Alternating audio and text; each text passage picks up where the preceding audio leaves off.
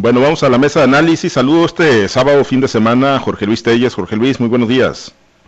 Buenos días, Pablo Buenos días a Francisco Chiquete. Buenos días, Osvaldo Señor. Buenos días a todos ustedes. Gracias, Chiquete. Francisco, te saludo con gusto. Muy buenos días. Buenos días, Pablo César. Buenos días a Jorge Luis, a Osvaldo y que nos hacen el favor de escuchar. Gracias. En unos minutitos saludamos a Osvaldo Villaseñor Pacheco. Ya está por concluir la primera semana de, campañas. Ahorita vamos a abordar el tema para hacer un balance breve, ¿no? De lo que pues puede ser lo más destacado o lo más negativo también, ¿no? De este de este proceso. Pero eh, hay, un tema que el día de ayer, en medio de la, del Plan Nacional de Vacunación, surgió el desespero que tienen los médicos privados, los médicos del sector privado, a quienes pues ni siquiera se les ha aplicado la primera dosis. Ayer también aquí en Sinaloa, Efren Encinas Torres, pues pedía que se inscribieran en un padrón, eh, llamaba a los médicos a que se acercaran a la Subsecretaría de Atención Médica.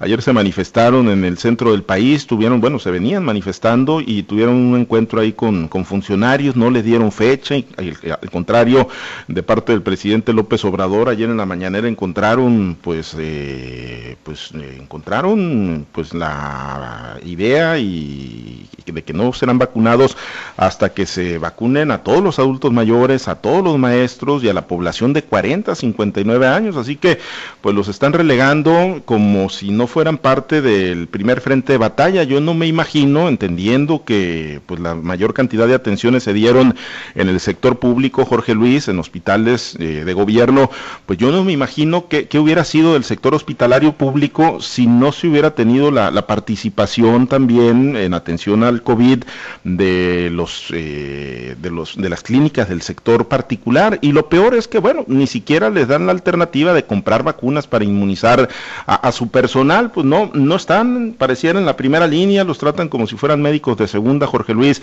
a los médicos del sector particular. Y ayer pues fue una una respuesta pues más bien con desdén la que encontraron de parte de las autoridades ante la exigencia de que a ellos también se les aplique la vacuna contra el COVID Jorge Luis Sí, profesor, fíjate que es una situación extraña. Aquí en Culiacán, por ejemplo, no todo así los primeros dos días, eh, hubo mucha saturación en los, en los puestos de vacunación, pero del miércoles a la, hasta ayer viernes empezó a disminuir mucho la afluencia de personas que acudían a vacunarse. Incluso el día de ayer viernes estaban desolados los, los centros de vacunación no únicamente los de aquí del centro y el primer cuadro de la ciudad, sino de, la zona periférica de Culiacán, veías tú cómo había pues mucha oferta y poca demanda de vacuna. Yo no sé qué, qué hicieron con esa, con esa vacunación. Tengo entendido, por un lado, que se les aplicó vacuna a todas las personas que estaban participando en, en, en la brigada de vacunación, a todos los que estaban colaborando con los, con los eh, siervos de la nación, personal aquí de Culiacán, del Ayuntamiento de Culiacán, de las diferentes dependencias de la Universidad Autónoma de Sinaloa. Tengo entendido que se les aplicó ya al caer la tarde la vacunación a todos ellos.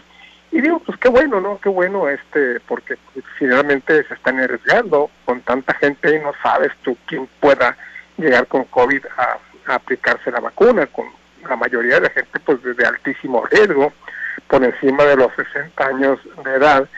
Y, bueno, pues en Estados Unidos, por ejemplo, tengo entendido que todas las vacunas sobrantes del día que, que, corresponde se le aplica a toda la persona, a la persona que llegue, incluso migrantes indocumentados, al que llegue se le aplica la vacuna.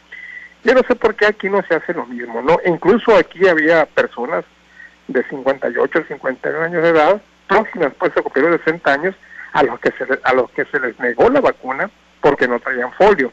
O sea, el folio es el, el, pasaporte, es la visa para entrar ahí al centro de vacunación. Si no traes folio, pues simplemente no te vacunan. Pero para tener el folio, pues ocupas tener arriba de 60 años de edad. O sea, nadie que no tenga folio se puede aplicar la vacuna. No hay criterios, no hay nada. Yo pienso, bueno, porque estas vacunas que están pues en calidad de sobrantes, quiero pensar, pues no se aplican a la gente, a, toda la gente que llega. Eh, son dos, eh, dos filtros, ¿no? Primero que tengas de 60 años o más y que traigas tu folio. Es la única manera que te aplican la vacuna. No hay criterios, no hay orden. Yo no quiero imaginarme cómo es que se controla esto si, por ejemplo, si en un determinado centro de vacunación se hubiera dicho aquí en la ciudad de Culiacán, en este módulo se aplicará vacuna a la gente cuyo apellido comienza con la A y termina con, con la M, por ejemplo, aquí en este centro de vacunación, yo creo que la cosa hubiera salido más ordenada, pero no, no es así. No es así, eh, te digo, del miércoles a la fecha la afluencia empezó a disminuir. Hoy se, se va a aplicar también, hoy y mañana. Yo quiero pensar que por ser fin de semana a lo mejor haya más afluencia. Pero sí me parece triste que esas vacunas se estén desperdiciando. Y no lo digo yo, lo dicen los científicos, que toda vacuna que no se aplique el día que se escogela es vacuna que se pierde. Entonces, en cuanto a los médicos del sector privado, pues yo comparto mucho su inquietud. ¿Por qué? Porque están también en la primera línea de batalla y no únicamente los médicos que, están especializados en COVID, que, en neumólogos o torrinolaringólogos o lo que sea, sino también mentistas, eh, todo tipo de médicos que están, que están expuestos con, con un alto porcentaje de, de contagiarse. Digo, me parece una infamia que no se les aplique la vacuna y más que se les diga que hasta que se aplique a toda la población mayor de 40 años de edad se les va a aplicar la vacuna, pues me parece de verdad absurdo, una injusticia, una infamia lo que están haciendo. Ah, hay mucha gente, muchos médicos del sector privado que han muerto también por estar combatiendo la pandemia. Entonces lo que ellos están demandando es una situación de justicia, una situación de humanidad, que se les aplique la vacuna. ¿Qué va a pasar si estos médicos de repente deciden, no? Y con todo, con todo, con toda honestidad decir, yo ya no atiendo más, ¿por qué? Porque me estoy exponiendo y a mí nadie me va a proteger. Es muy justificado que lo digan así. Y, en, atención, pues, al alto número de médicos que han muerto, también del sector privado, pues eh, esperando, ¿no? Esperando una reacción positiva del presidente que hasta la fecha no se ha dado, ni del presidente, ni del secretario de Salud, ni en los estados tampoco. Los médicos del sector privado siguen vacunando, se siguen exponiendo y siguen estando en riesgo de morir día con día.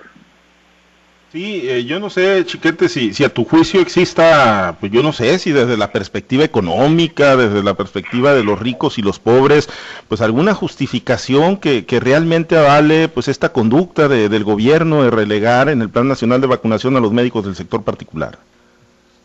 Sí, yo creo que algo hay de eso me parece que hay un criterio eh, pues muy marcado en contra de todo lo que sea actividad económica privada.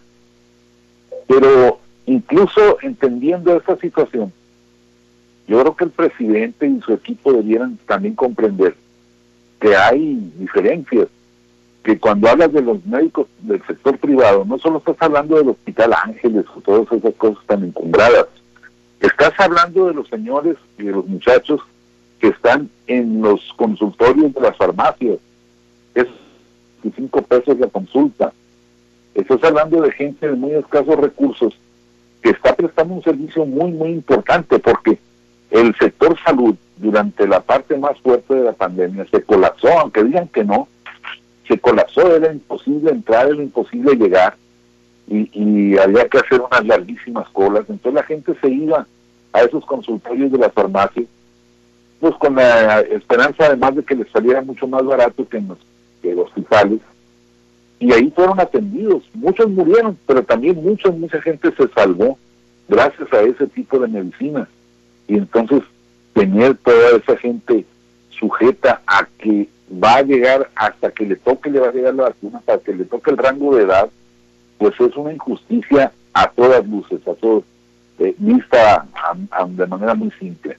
Yo creo que tendría que haber, pero bueno, al presidente y a su equipo no, no les, no hay quienes cambien criterio.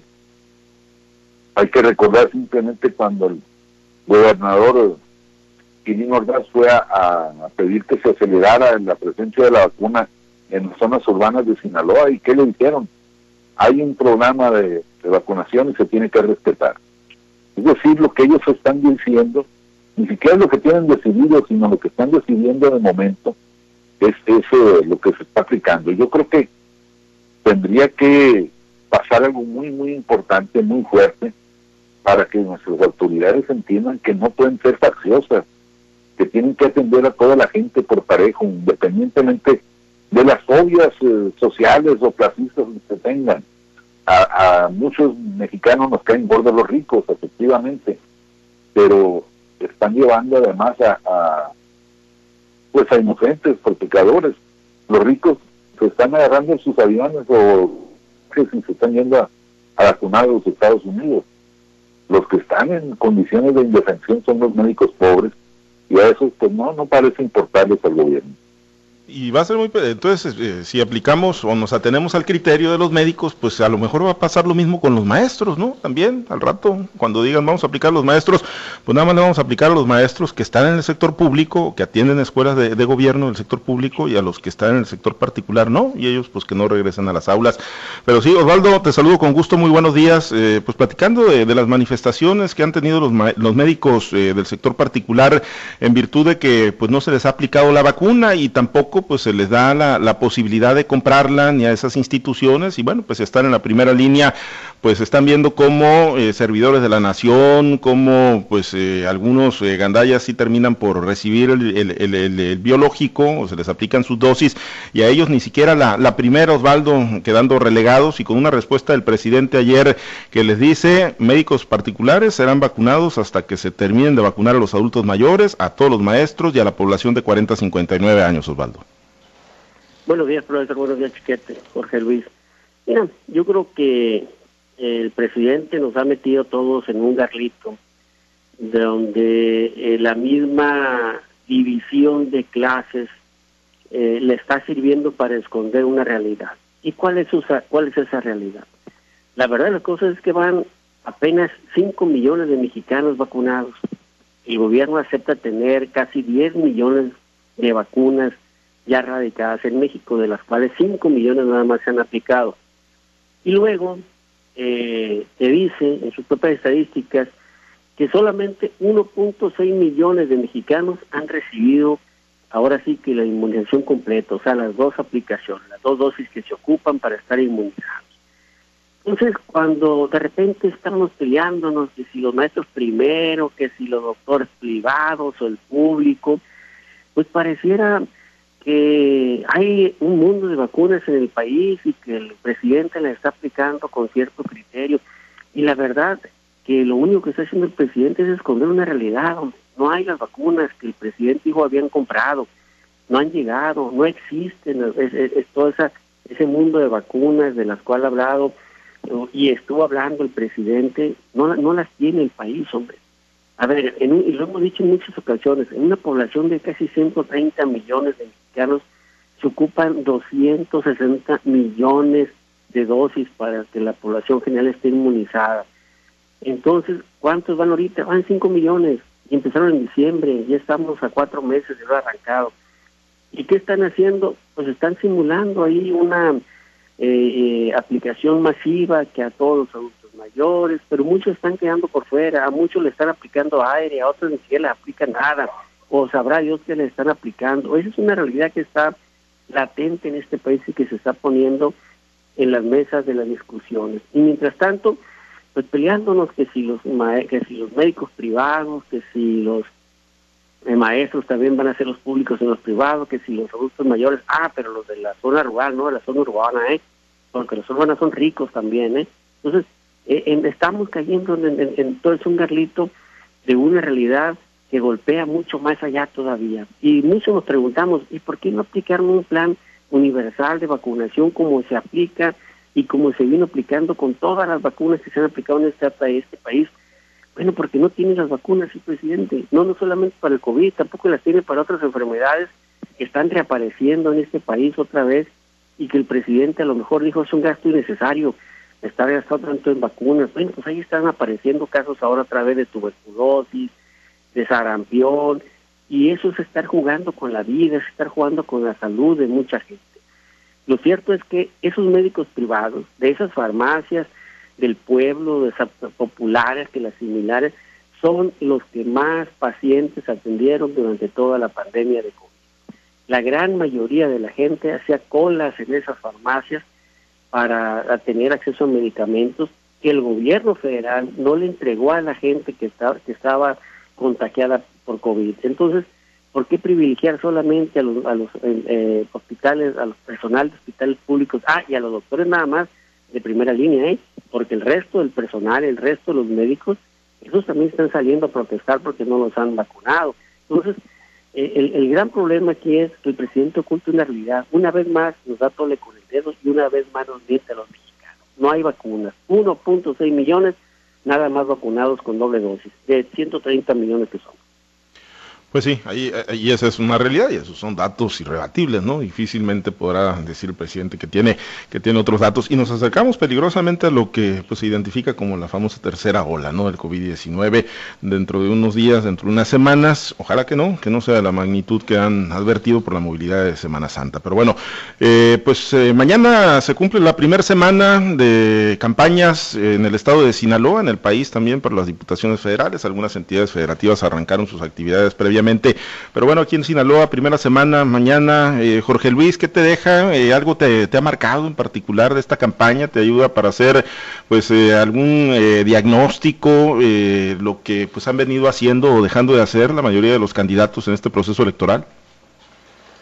Pues a mí no me deja nada, nada extraordinario, ¿no? Los discursos que se han venido escuchando pues son los mismos, ¿no? Son los mismos de cada, de cada cambio de, de gobierno, los programas no son, no son nada nuevos, los pronunciamientos, posicionamientos, no son nada novedoso, muchos lugares comunes en, los discursos, tanto del uno como del otro candidato, lo mismo, lo mismo de siempre, ¿no? Vamos a erradicar la pobreza, vamos a luchar contra la corrupción, vamos a crear empleos, vamos a, fomentar la inversión extranjera, vamos a, a fortalecer los sistemas de salud, bueno, en fin, ¿no?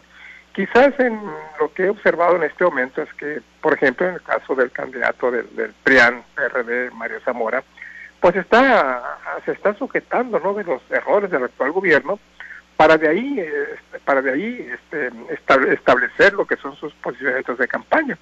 Es decir, ¿qué dice Mario Zamora? Bueno, pues está arremetiendo, mm, prometiendo la creación de las estancias infantiles, el regreso de las escuelas de tiempo completo, el, eh, el impulso al, al, sector turismo, la creación de, de dos, eh, dos eh, financieras que van a operar con recursos del Banco Interamericano de Desarrollo y del Banco Mundial, que no van a significar el para el Estado, porque no va a ser dinero para el Estado, sino va a ser dinero para los emprendedores de, de poca capacidad económica. Es lo que viene prometiendo Mario Zamora, además de la presentación de su 10 de 10, que la hizo también cuando fue candidato a senador, tampoco es novedoso. Y bueno, pues ¿qué ha pasado? Que los eh, candidatos de, los otros partidos, empezando con Rubén Rocha, bueno, pues hacen caso omiso, ¿no? A las invitaciones recurrentes de Mario Zamora a debatir, no únicamente las dos veces que, que, ha programado el Instituto Estatal Electoral, sino únicamente participar en esos debates. Eso por un lado, por el otro, pues ignoran olímpicamente la invitación a que presenten la 10 de 10, se van con la 3 de 3, que es la única declaración a la que están obligados y que todos dicen que ya la presentaron, no públicamente, pero bueno, pues sí, ante las instancias correspondientes. Yo no sé si estén obligados a hacerlo público, pero pues ya dijeron ¿no? que ya la presentaron. Por ahí es lo que anda Mario Zamora. En el caso de Rubén Rocha, bueno, pues está él sujetándose a las reglas de, Morena, a los lineamientos que marca la cuarta transformación, para anunciar, pues, eh, ¿cómo, cómo, cómo vas a resolver los problemas. Bueno, pues como decía el profesor, combatiendo la corrupción. ¿Y cómo vas a combatir la corrupción? Pues haciendo gobiernos honestos y austeros. Eh, me parece un círculo vicioso muy, muy, muy apegado a lo que decía López Obrador, que no te da ninguna, ninguna, este, ninguna claridad en cuanto a qué es lo que se va a hacer. Yo recuerdo a López Obrador, para todo, para todo decía, combatiendo la corrupción. Rubén Rocha anda en, ese, anda en ese plan también, combatiendo la corrupción, haciendo gobiernos austeros y honestos, diciendo que, que no se trata de, de, luchar contra los ricos, de, de, combatir el capitalismo, ni mucho menos, sino de establecer un sistema más equitativo de gobierno aquí en Sinaloa, similar al que se aplica en, en todo el país bajo el amparo de la cuarta transformación. Yo no sé si todo el mundo quiera eso.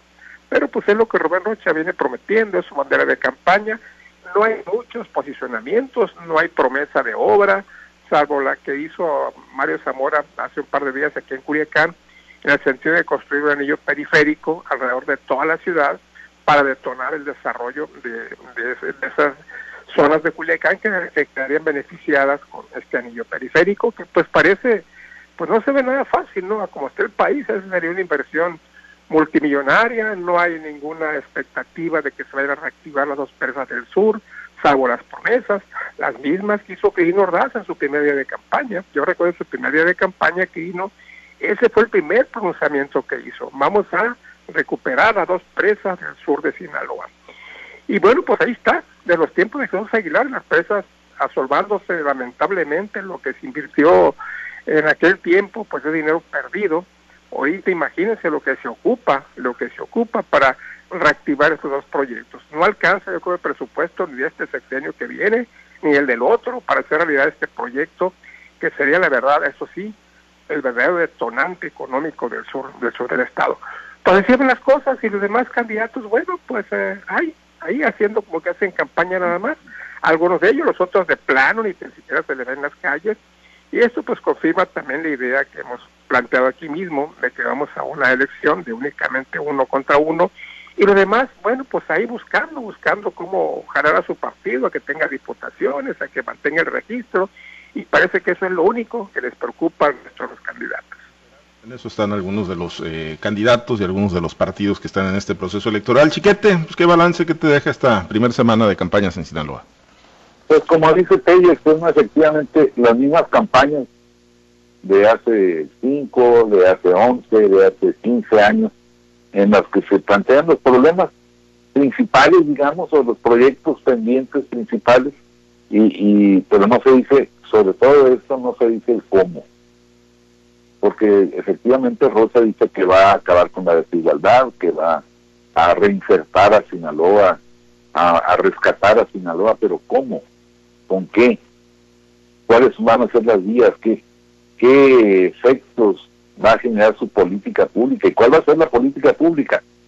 Y lo mismo por el lado de, Mario Zamora, que pues como corresponde a toda está viendo cuáles son las debilidades del gobierno y sobre eso se está yendo para tratar de, que la gente pues establezca el punto de comparación y, y se haga una mejor expectativa con un posible gobierno suyo.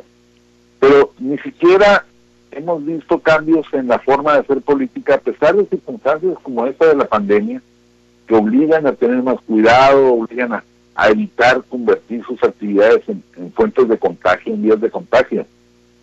En Mazatlán hemos visto actos este, muy numerosos.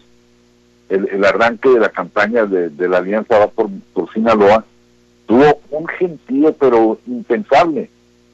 Eh, en tiempos normales habría sido espectacular, imagínense ahora con las limitaciones que tendríamos que estar aplicando. Y por otra parte, pues eh, la sustitución de, de, la, de la gente, si no la hay o si no fácil moverla, pues, la campaña de, de, Rocha y el químico que en el caso de Mazatlán, movió carros. Una inmensa fila de carros, lo cual indica que sus promotores pues están en buenas condiciones, porque también eran carros buenos pero atropellando a la sociedad, a la ciudadanía. Hubo muchas quejas, por ejemplo, porque en la zona costera, en el Paseo Clausen, eh, los, vehículos de la caravana se subieron a la, a la ciclovía, poniendo en aprietos a los usuarios de esta, de esta vía alterna. Y entonces, pues estamos viendo cómo van sobre lo de ellos y no se están fijando en la sociedad, no están fijando cómo aportarle a la sociedad maneras nuevas de hacer política, maneras nuevas de, comunicarse con ellos mismos. Eso es penoso ver, que pues estamos viendo campañas, ya insisto, de los años 90, de los 80, sin que haya una... Vamos a ver, están muy, muy tiernas las campañas, habrá que ver si, si los acontecimientos nacionales empujan a los candidatos a tomar actitudes distintas. En el caso de Rocha, pues va a ser muy, muy difícil que se salga del cartabón de, de, Morena, incluso a pesar del desgaste que ya trae Morena y que ya empieza a verse hasta en las eh, encuestas. El propio presidente está en estos momentos en una aprobación del 60%, que es mucho, sobre todo si tomamos en cuenta el contexto de 200 mil muertos, un millón de empresas perdidas, millones y millones de empleos cancelados. Y, y bueno, se mantiene en un 60%, pero a estas alturas otros presidentes traían más. Entonces, hay un desgaste de Morena que Rocha no está pudiendo tomar en cuenta porque El lineamiento es todo sobre los logros de la 4T. Y pues eh, Zamora eh, pues está en la, contrapartida, tratar de, capitalizar cada error. Vamos a ver qué, qué pasa. Eh, ayer por, por lo pronto ya se vio quién manda en este país con esta decisión del Tribunal Federal Electoral para que se reponga la candidatura de, de Salado Macedonio. Yo creo que si Morena no ha sido capaz de sacrificar un alfil como ese, por tal de rescatar el prestigio del buen nombre, quiere decir que está dispuesto a llegar mucho, mucho más a fondo, incluso aún atropellando las, las expectativas de mucha parte de la sociedad. Bien. Eh, Osvaldo, con tu comentario nos despedimos. El balance ahí en las candidaturas en este, pues incipiente, ¿no? Apenas primera semana de, campañas electorales en Sinaloa. Bueno, vemos todavía a los candidatos queriendo agarrar eh, ritmo, como decimos coloquialmente, y darle rumbo también a sus respectivas campañas. Con nada novedoso en las propuestas, en las ofertas. Pero lo que yo veo también es eh, como todavía apenas, apenas los partidos políticos, la gran mayoría, apenas eh, quiere alinear eh, y salvar sus problemas internos. Estamos viendo en muchos municipios, en el Fuerte, siguen las manifestaciones, ahí estuvo Rubén Rocha, el hicieron manifestaciones con los alcaldes, causó por Miguel Ceseña, de que no van a votar por los candidatos de Morena por la traición que han sufrido, en Los Mochis ayer hubo una nueva manifestación encabezada por el diputado local Juan Ramón Torres en contra de la institución de Gerardo Vargas y con la advertencia también que no van a votar por los candidatos de Morena. Y, bueno, lo vemos también en otros municipios como en el Guasave, incluso, pues ahí fuera Miranda, Bellayal todavía eh, arriba de, la postura de que no están de acuerdo. En fin, eh, todavía vemos eh, muchas manifestaciones en Culiacán, en Mazatlán también, en de manifestaciones.